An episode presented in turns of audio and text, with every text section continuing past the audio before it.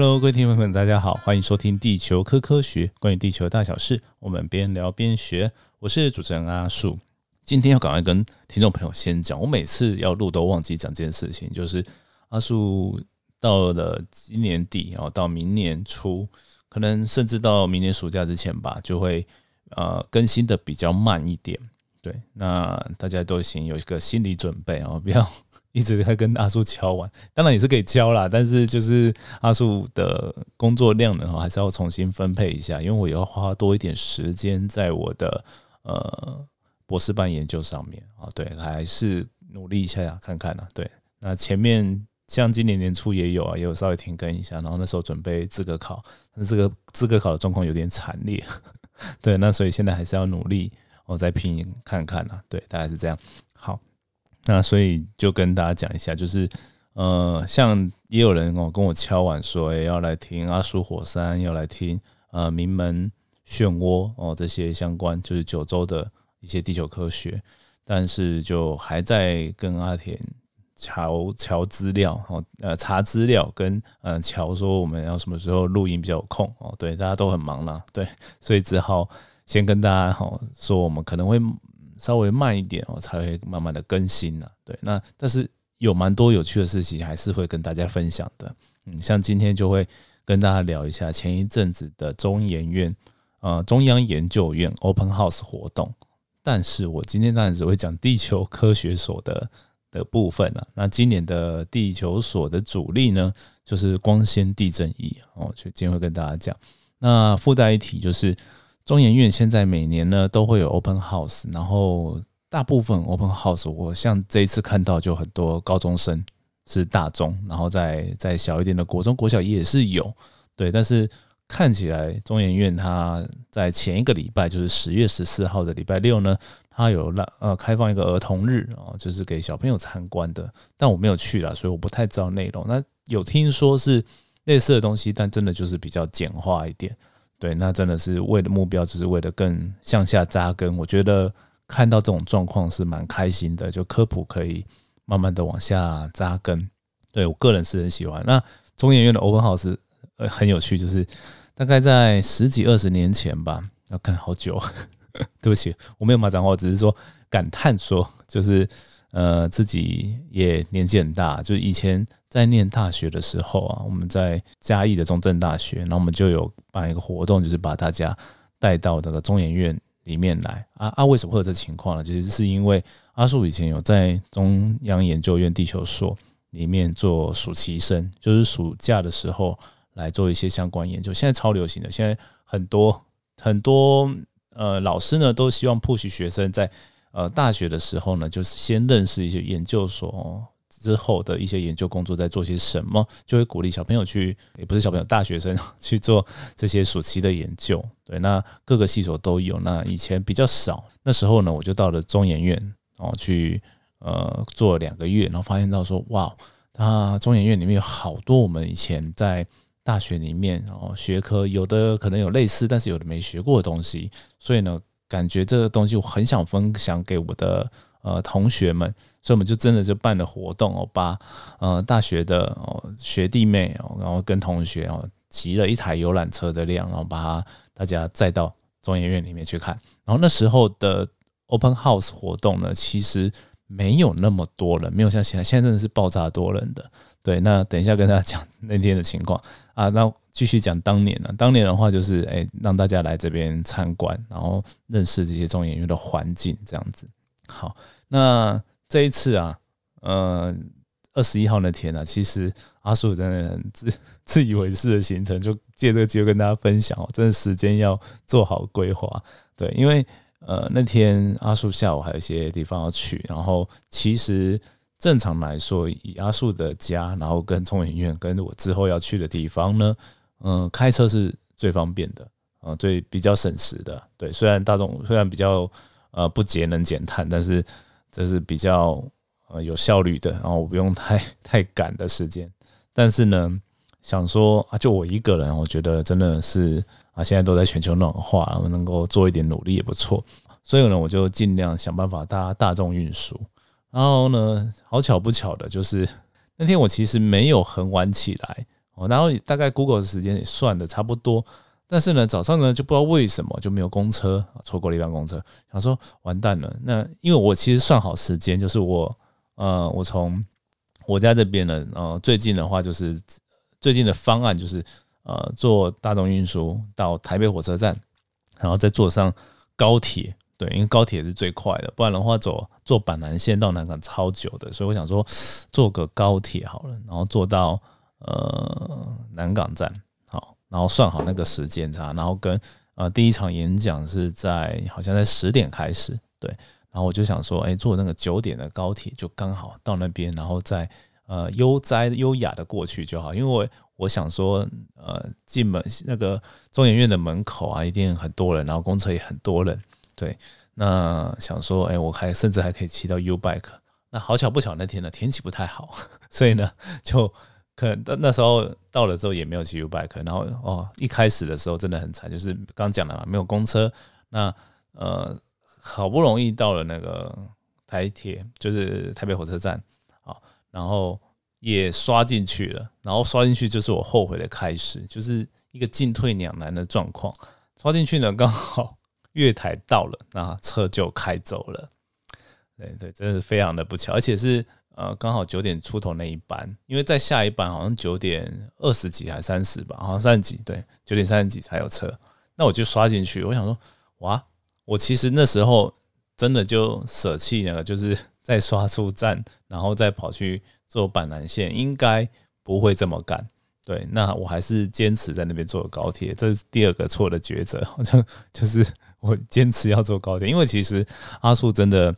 那大众运输，我有一个瓶颈，就是我的我不知道是平衡感还是耳朵的构造关系，我超容易晕车晕船的。对，那坐公车我也很不喜欢。对我已经很勉强到那边，然后想说高铁是最快，我可以最快的最少时间待在 待在那个大众运输里面，对，就会比较好，而且很特很特别，就是。如果是搭小台的车，我就觉得还好，就计程车或者是我自己开车，尤其是自己开车啦，对，那可能跟真的跟平衡感之类有关的。好，那回过头来我继续讲，那到了南港之后呢，啊，出来我又走错路迷路，那所以呢，只好赶快找啊路边有没有计程车，然后赶快搭上计程车，然后到到中研院的门口的时候，其实距离演讲开始只剩五分钟，对。然后中研院大门口，如果那天要进去的话，还要再付一百块。那我觉得不是重点，不是一百块，是很多很多人在那边门口。所以其实汽车啊开进去，如果到那个地球所的门口，呃，跟我用跑的其实差不多的哦。对，虽然那天下雨，但是那时候刚好雨有稍微停一下。那我想说，好，那我就赶快先下车了。然后下车之后就开始狂奔，从门口狂奔到地球所。对，那那到了地球所呢，就。一进门呢，就听到就是很难的东西，叫做什么雷利散射，对，然后跟拉曼散射、跟布里渊散射这些东西，然后真的是很吓人呐。对我讲说，怎么不是在听地震的东西吗？怎么突然有这么难的这些光学的这些原理？哈，那后来知道了这些扮演的角色之后呢，我就觉得，呃，容易很多，所以我等下会跟大家分享。对，然后这边要特别先。我怕等一下忘记，我先讲哦。就是今天我这那一天，我就是后来我不是刚说还有行程嘛？对，那我后来呢？因为我是要赶快再回到南港然后车站去搭车，然后呢就非常刚好啊，就是遇到了我的忠实听众兼粉丝哦。对，就是阿军哦啊，还有他的家人哦，他爸妈，然后开车带他去。所以呢，我们那时候在我那时候在中午就离开中影院的时候呢，他就。让我可以搭了一下便车哈，非常的感谢。对阿树呢，就贡献出我自己那天随随手带着的那个徽章。对，那天想说，嗯，因为那天刚好很特别，那是之前我去台东演讲，然后本来要把这徽章当成礼物啊，然后没想到呢，呃，台东的那些呃阿姨叔叔们呢，好像不是很买单哦，所以就剩下来。我想说，哎，那我就带在身上好了，看有什么机会哦，分享给那些中研院的朋友们哦。对，因为中研院地球所那边有很多阿树的呃学长姐啦、学学弟妹可能也有对，然后还有老师，对啊，就就带着，然后就那天刚好就把它分享给那个阿军哦，对，就给给他们哦，就是阿树的地球故事书哦做成的那个圆形小徽章啊，对，好，那真的有听众朋友有兴趣的可以问我啦。对，有机会，好不好？在其他的场合哦，那演讲还什么的见面，我可以再分送给大家哦，只送不卖。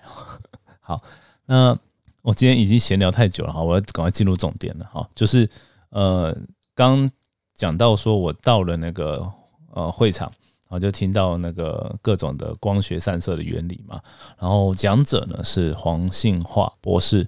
黄信化呢他是大概大我一届的学长，那时候在呃台大念海研所的时候，他是地质所的学长哦，那是非常厉害的学长，我觉得对，然后他的缩写很特别，是因为黄信化嘛，所以是 H H H，很有趣哈。那第二个有趣的点是我们以前都叫他那个信业学长啊，因为那个。画呢是那个画木的画，一个木头木字边，然后在一个中华民国的华。对，那然后那个有个字跟它很像，就是那个爱新觉罗玄烨哦，那个一个火字旁在一个华。对，然后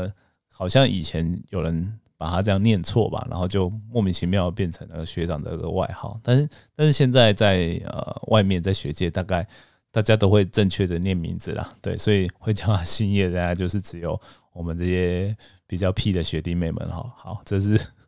题外话。但是呢，呃，黄庆华学长呢他用了一个很棒的梗，就是航海王哦。那我当然也是没有现场听到啦，是后来就问他，他就是说，哎，我用的那个白胡子，白胡子就是地震震震果实嘛，哦，它造成的地震。好，但是呢，我们今天是用光纤地震仪哦。那光纤呢，它就是相当于就是唐吉诃德多弗朗明哥的那个那个细线的概念。因为光纤就是非常细的，好，然后呢，在用黄原的那个光的能力哦，在那个细线里面传导，然后用这个方式呢来去做侦测地震，哇，这完全这三个果实能力确实就跟呃今天这个主题完全的扣合相关啊，觉得蛮有趣的梗。虽然现在可能这个看航海王的主力群众还是我们哦，就是年纪 差不多大概三十岁四十岁的这些人哦，但是。小朋友大概多少还是会稍微看过卡通啦，对，然后而且现在那个也有那个真人版的嘛，所以感觉搭上这个实事还不错，对，所以呢，他就用了这个恶魔果实哦的能力来跟大家讲。好，那这时候我刚刚就讲到了嘛，我们今天的重点就是光纤嘛，所以呢，我们从最基本的开始讲好了，讲光纤是什么东西。呃，你们有看过，应该学生都会看过啦，就是呃。进实验室里面哦，理化实验室或化学实验室会有那个玻璃的搅拌棒嘛？对，那基本上它就是超粗版的光纤哦。那光纤就是把那种搅拌棒那个玻璃呢，玻璃棒棒状的东西变得非常非常的细哦，细到可能就很细啊，那个跟像头发一样的感觉了哦。但是很有趣哦，它这么细嘛，但它本质上是玻璃，所以你就想它的光如果从一端射进去之后，它会从一端跑出来，它会它可以穿透的。对，那我们用一些比较放大的模型呢，就可以做一些像我们的全反射实验，就是光线进到那个玻璃棒里面。我刚如果你拿波棒来做实验，可能就会看到，它就会在呃，我们用镭射光笔啊做的话，它就会在呃玻璃棒里面一一直跑来跑去，要跑到另外一端。好，那所以光纤其实也是这样哦，它就是不管你光纤怎么弯啊，怎么绕啊。最后光还是会从一端进去，就会从另一端射出来，所以它呢就变成像我们呃平常在传输讯号，以前呢我们都会用像电线的方式哦铜线的方式来导电来传递这些讯号，那现在常常会用光纤来代替，然后以光哦来当光子哦的的这个运动来当做呃讯号的传递方式，那这有一个非常大的好处就是。这些光在光纤里面跑啊，它的衰减的程度是非常低的，而且它也比较不耗能哦。那光速就是超快哦，那是非常呃快速的可以传到另外一端哦，它的延迟会非常的短。对，好，然后我一开始刚刚谈到一堆散射嘛，那大家会比较熟悉，每天都会看到就是瑞丽散射啊，或者是雷利散射，好了啊，大家会熟悉的原因是因为啊，像我们的白天天空。呃，如果天气好的时候，为什么是蓝的？哦，那是因为呢，太阳光呢其实是红橙黄绿蓝靛紫这种一些不同的色光去组合而成的。那我们会看到彩虹，它是因为经过这水滴的二次呃反射哦，才去产生这些色散的现象哦，折射跟反射。对，那平常呢，大气把这些太阳光呢经过散射的话，因为蓝光很容易散射，所以我们看整片天的部分呢，会看起来是跟蓝色一样的。然后呢，但是我们哦，太阳会要下要落下哦，日落之前呢，有时候可以很像最近的天气不错，就会看得到呃整颗黄黄的太阳哦。那反而是因为我们直接直视这个太阳的时候呢，我们经过了比较呃大气层比较厚的部分哦，因为我们在呃太阳要落下的时候，它等于是在地球的侧面嘛，它就是斜一个角度。那它会经过比较相对比较与长的大气层的距离，那在这中间过程中呢，大部分的蓝光呢都被散掉了，然后你又是直接看它，所以太阳看起来本身是黄黄的，对。那也因为这样，你整个看过去的环境也不会是像白白那正中午啊，或者是大白天的时候这种蓝蓝的感觉。好，这个就是锐利散射。那它呢，在玻璃的光线里面还会。有这个现象，最主要原因是因为这个玻璃它不是百分之百纯物质的，它还是会有一些杂质啊、气泡什么东西的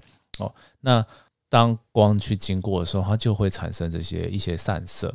好，那但是呢，因为光纤里面啊做好之后，那些杂质都会大致上在固定的位置，不会变，所以呢，呃，光呢被散射情况，照理来说就是固定的，所以我们一边。在一端发射，另外一端接受的时候，它会有一些固定的散射情况。但是，当这个光纤呢，你光在穿透的过程当中，它有被地震啊、被一些声波啊哦影响，或者是温度变化呢，它会产生整条光纤会产生局部会产生一些长度的变化、细微变化。好，那长度有一点变化之后，这些散让它散射的这些杂质呢，它的分布就会有点。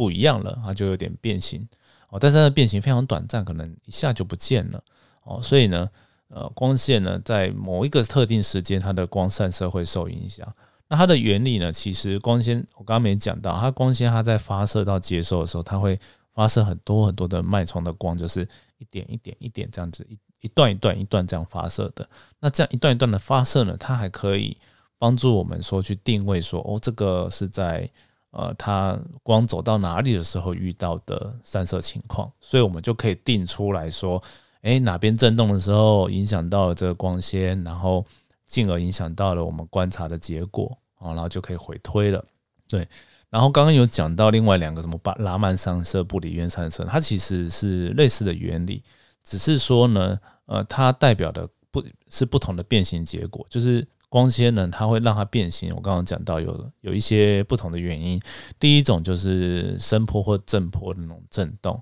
哦，那就是震动呢，还会有分哦，就是震动的大跟震动的小，就是震动的快或慢，这些都有频率啊啊，或者是振幅大小都会有不一样的效果。然后呢，温度呢，在局部如果有变热变冷的话，热胀冷缩嘛，哦，它也会造成这光纤有一些变形，但是。变热变冷啊，它的那个速度，它的变化速度就不会像是呃地震波传过来的时候这么明显，所以我们用不同的散射现象，它就去找到呃不同的变形的方式啊。简单来说就是这样。好，那为什么会有这个东西呢？其实它一开始不是为了做地震而被发明的，而是在工业上哦来监测的时候在使用的。而且一开始是从侦测说一些温度变化，就是我要侦测这个环境里面哪边温度特别突然升高了的时候呢，去做变化。那这是在一些工厂然后工业的时候会用到，或者是在监测环境哦，譬如说我要小要知道说哪边有没有失火，除了火灾警报以外，温度也是一个重要的因子嘛。所以呢，如果它光纤附近开始突然有异常的升温哦，那就是可以让我们知道了。好，然后。再呃再来呢，就是声波啦，就是哎，我要知道说这些噪音是哪里来的，或者是呃哪边的呃声音音量呢，它可能会跟一些工厂的作业有关嘛，所以它也可能是用这个来侦测，然后或者是在就是震动哦，那最后面才慢慢的用到震动。那一开始跟天然地震真的比较有关的呢，它比较像是呃碳封存，或者是我们在钻石油、钻页岩气的时候呢。呃，有一种技术叫做水力压裂技术，就是钻下我们钻下去钻孔之后，打高压的液体下去，把岩层呢弄稍微弄破一下。那岩层这种破掉的行为，它其实本质上就是地震。好，那地震照理说，哦，我们如果想要挖页岩油的话，页岩气的话，我们大概只要让它破到一个程度就好。但有的时候，真的地层跟你想象不一样的时候，它就继续破下去，继续产生更大的地震，甚至被你诱发地震。这个在国外有发生过类似的例子。那为了要呃。避免这个现象，或者是说你要掌控住这个现象的时候，我们就会在钻井的里面直接放上这种光纤，然后它就可以监监测这种震动，然后还知道说震动是在哪个位置。那跟你原来的地址资料有没有关，你就可以去做进一步的分析啦。对，这个就是最初开始这样用在天然的地震上。好，那用在呃跟地震有关的另外一种方式，就是我不就是利用房间里面。哦，其实我们现在网络很发达嘛，所以可能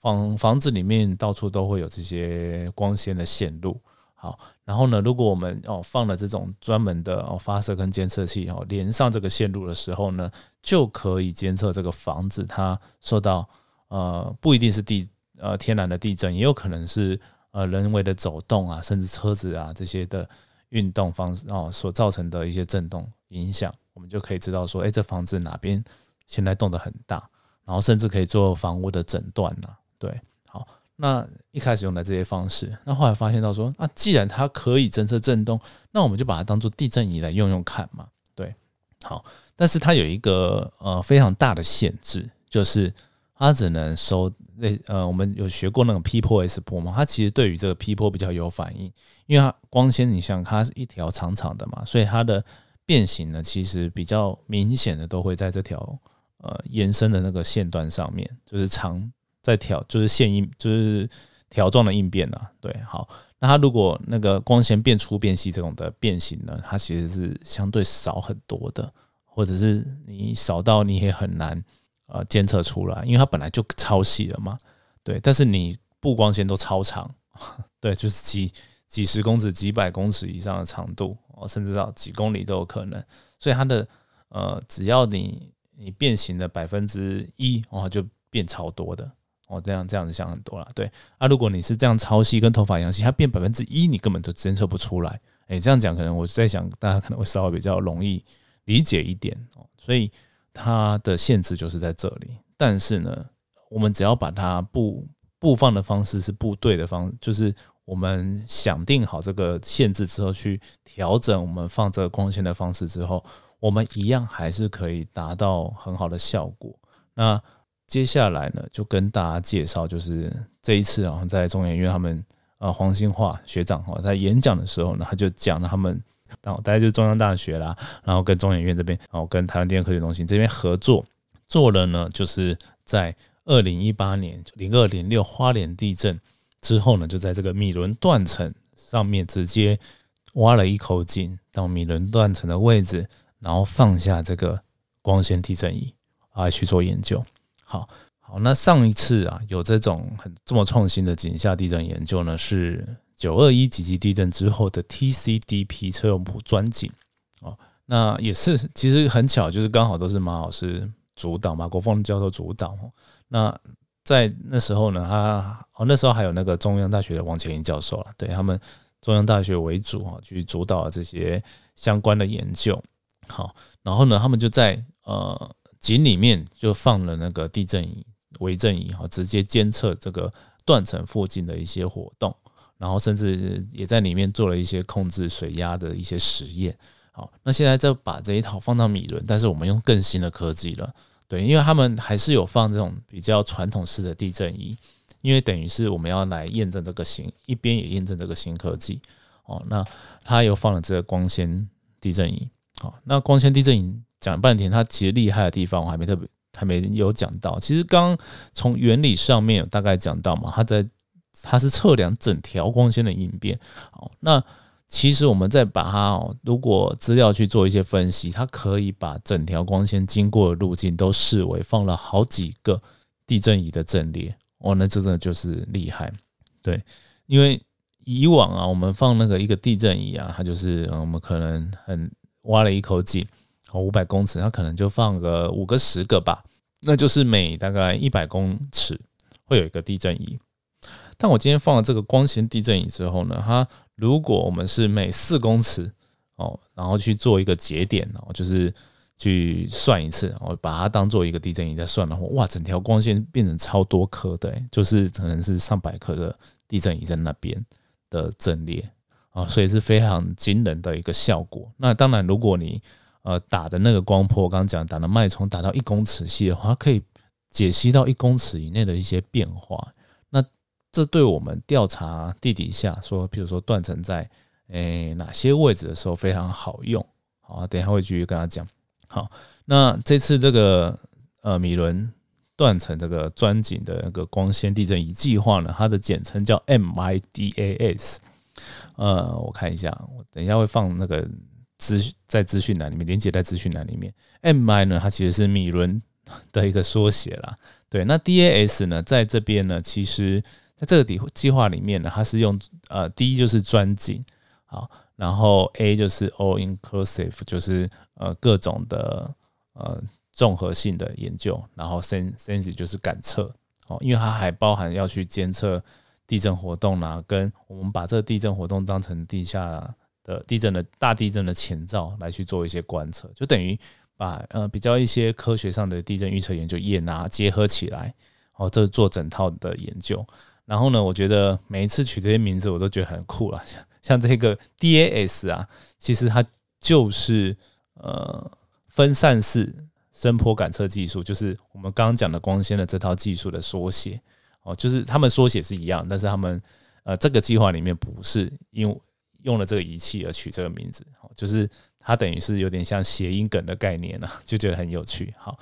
好那。这一次呢，这个方法我刚刚讲到嘛，它就可以得到非常细的地下的一些分布。那当然，我们也会做比较传统的，像地震震波测勘，就是用传统的，高中会学到啊，就是我们种人工的震波，然后到打到地底下，然后反射到地表，然后放很多个接收器，这种方式可以大概抓到说，哎，米伦断层在哪边？然后他们真的钻了之后呢，也发现到差不多的位置有看到米伦。断层的呃切过的一些特性，他们就研究团队就认为，哎，这个可能是有碰到米伦断层的。那同时呢，也放了这个光纤地震仪在底下监测，也发现到说，哎，在我们认为是米伦断层的那个深度呢，它会有一些扰动。那就发现到很特别哦，因为其实我们在想说，平常啊，依照弹性回跳理论啊，断层呢，它其实是。到了一个临界的状态之后，它会突然的哎破裂，然后发生地震，然后断层呢，它这个破裂的过程当中啊，它会有点摩擦的效果，让它表面变得像呃比较平滑，就就很像说我们平常在推动个东西，一开始是因为静摩擦系数嘛，静摩擦系数要过了之后，还开始滑动起来，它就会用动摩擦系数在滑。那我们本来假想人类的假想是说，哎，断层可能也是类似的现象。我超过那个临界了之后，它开始滑动之后呢，断层面有点像是被弱化一样哦，变变得比较滑了，然后就不容易错动。那可能哦，譬如说我们断层让地表抬升的十公尺的过程中呢，它只有可能要一开始的那一公尺，它是要很难克服的。但是它从第二公尺到第十公尺这一段啊，它滑得很快。哦，然后同时也产生了比较大的这种地震波，是这样来的。对，那以往是这个认识，但是呢，在这个那天黄兴化学长秀出来的一些研究成果当中呢，我们看到了，就是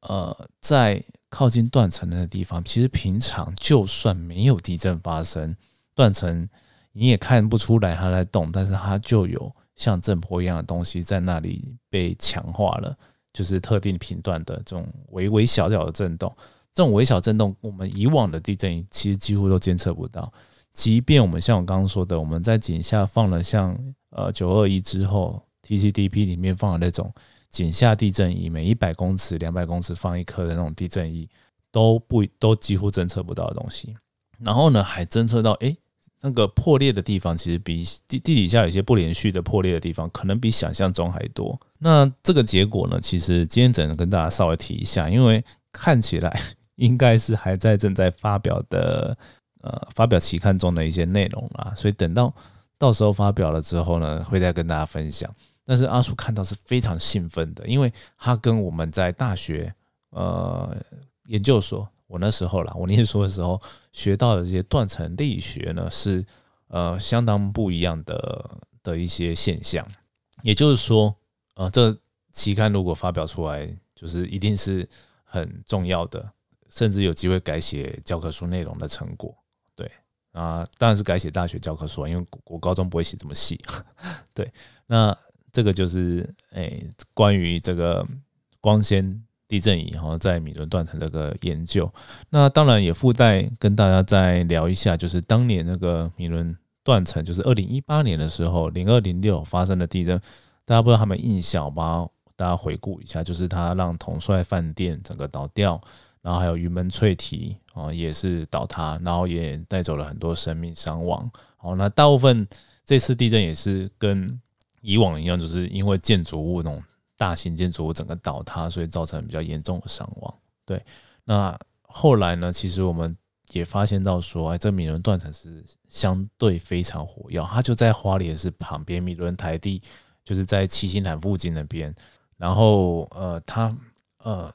后来做的这些很多的相关的研究啦，发现到说，哇，它其实它的错动是蛮复杂的。像呃，在二零一八年，后来地调所现在是呃经济部地质调 调查及矿业管理中心，我第一次把你全名念对念出来。我那时候的地调所啊，现在的呃矿业管呃调查地调所地质调查及矿业管理中心，我再讲一次啊。好，那现在的他们呢，那时候呢，在调查完哦，提出一个观点，就是米伦断层它是一个被动式的错动。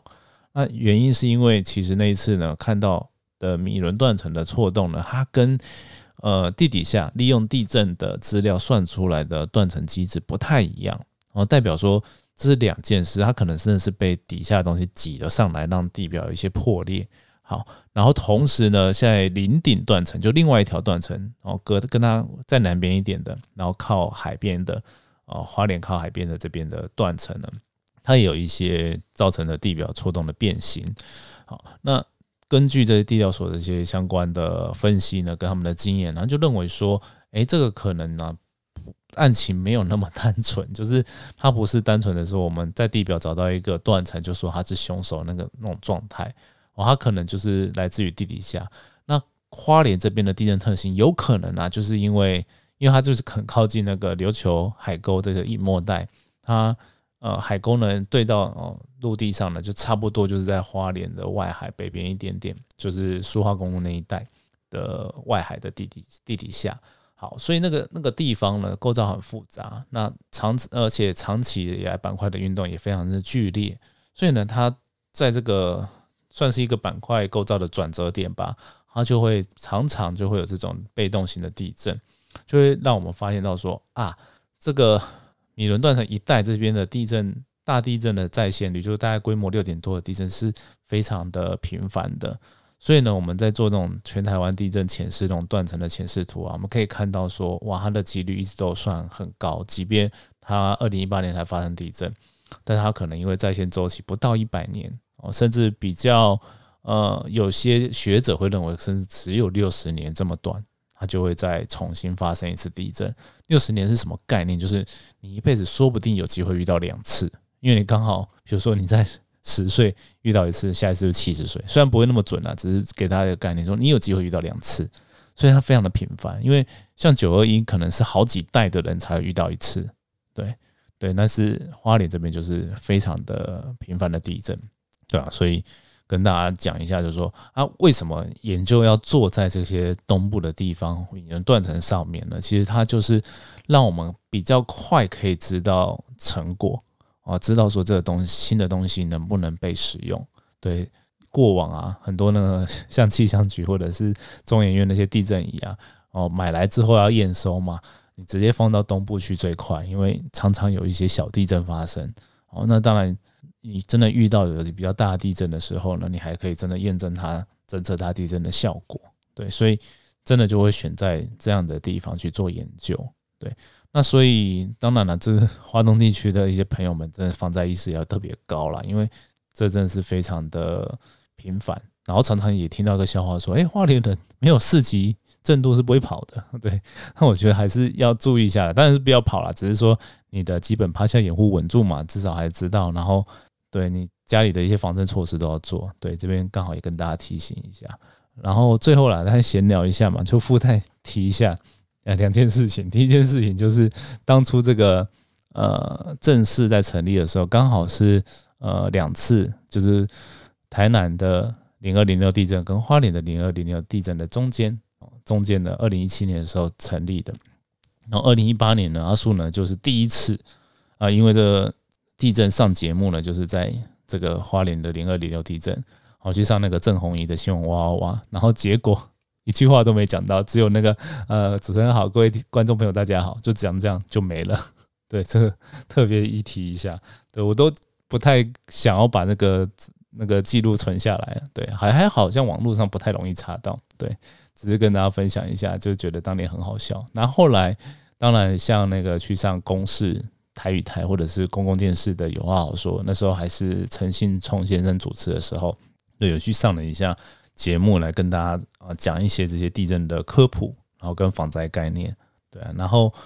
第二件事情呢，就是大家如果对于这些米伦断层跟当当初二零一八年零二零六的花莲地震，呃，有兴趣的话，可以第一个可以去看花莲地震地质调查报告，就是经济部地质调查及矿业管理中心 他们出的。对，那我会放在。呃，底下的连接资讯栏哦。然后第二本书，这个也很有趣，就是如果你对于地震科学不是那么有兴趣，但是你对于呃地质学家有兴趣的话呢，哎，可以看这本书啊。那再讲一次哦，二零零二零一八年零二零六花莲地震地质调查工作纪实啊，这本书我刚好像没讲，这是第一次讲。好，那这本书呢，会跟大家再。详细介绍一下，因为呢，这本是那阿树在低调所的那个朋友啊送送我的。然后呢，其他现在网络上有网络版，大家可以下载。好，那你们知道地质学家身份的公务员，他们都在做些什么呢？地震后，他们要怎么去现场勘察地质，又有什么甘苦谈呢？我刚刚讲了这本，再念一次：二零一八年零二零六花莲地震地质调查工作纪实。这本书基本上呢，它不是在跟大家谈地质学，而是呢在谈说这些地质学家，哦，他像日记一样，巨细靡遗的把这些工作完呃完整的记录下来，是一本很特别的小册子。那阿树呢，像我在那个构想，我未来要写一些小说啊，就把这本书当做田野调查。那如果呢大家对于这种比较罕见的工作呢有兴趣的话呢，不妨也来看看哦，这不用花钱。因为只要上经济部地质调查及矿业管理中心网站，就可以找到地质出版品的那个专区，然后就找到这本书啊。我听到我讲那么复杂哦，你你也不用太麻烦，我还是会放在